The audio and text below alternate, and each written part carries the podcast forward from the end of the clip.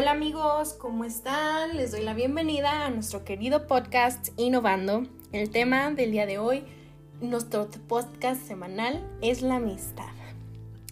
Bueno, la amistad ahorita ha recurrido mucho a, ha recurrido mucho a nosotros por este tiempo de pandemia, de que no nos podemos juntar con amigos, no los podemos abrazar, convivir. Claro que existen muchas maneras, un Netflix party, un scene, jugar Among Us juntos, diferentes actividades que podemos hacer estando separados desde casa y cuidándolos a ellos porque los queremos.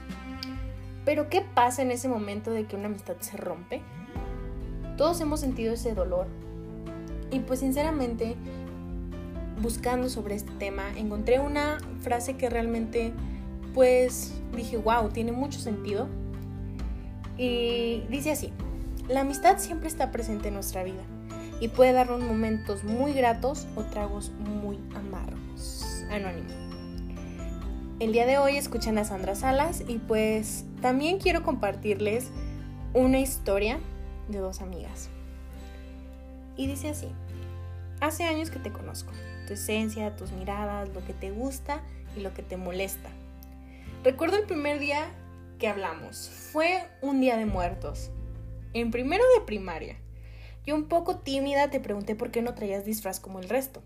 Y tú con mucha confianza y autoridad en ti mismo me respondiste. Yo no celebro esto, yo soy cristiana.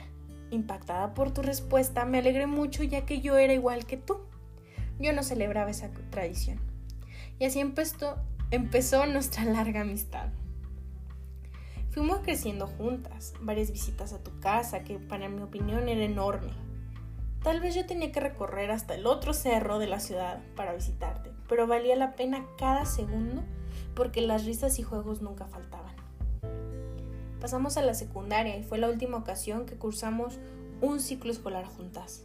Pero nuestra amistad seguía ahí, preocupándonos la una por la otra. Pero dime, ¿acaso no suena nuestra historia como una amistad para irse a la tumba? Sinceramente respondiendo a la pregunta, sí suena como una amistad para irse a la tumba. Y pues prosigo. Quizás no fuimos tan sinceras la una con la otra, porque hiciste traicionarme. Sabías que tú eras mi confidente y la persona en la que más yo confiaba. Un error mío. Compañera de lágrimas y fiestas. Eras a la que le confié la historia de mi primer amor y cómo llegó esa persona a mi vida. Sé, que existieron muchos secretos, pero eras la única y la primera en saberlo. En ese momento todo se desplumó cuando se supo todo. Me sentía tan miserable, tan sola. ¿Y tú qué hiciste? Corriste con la primera persona externa a nosotras dos a contarle todo. ¿Por qué?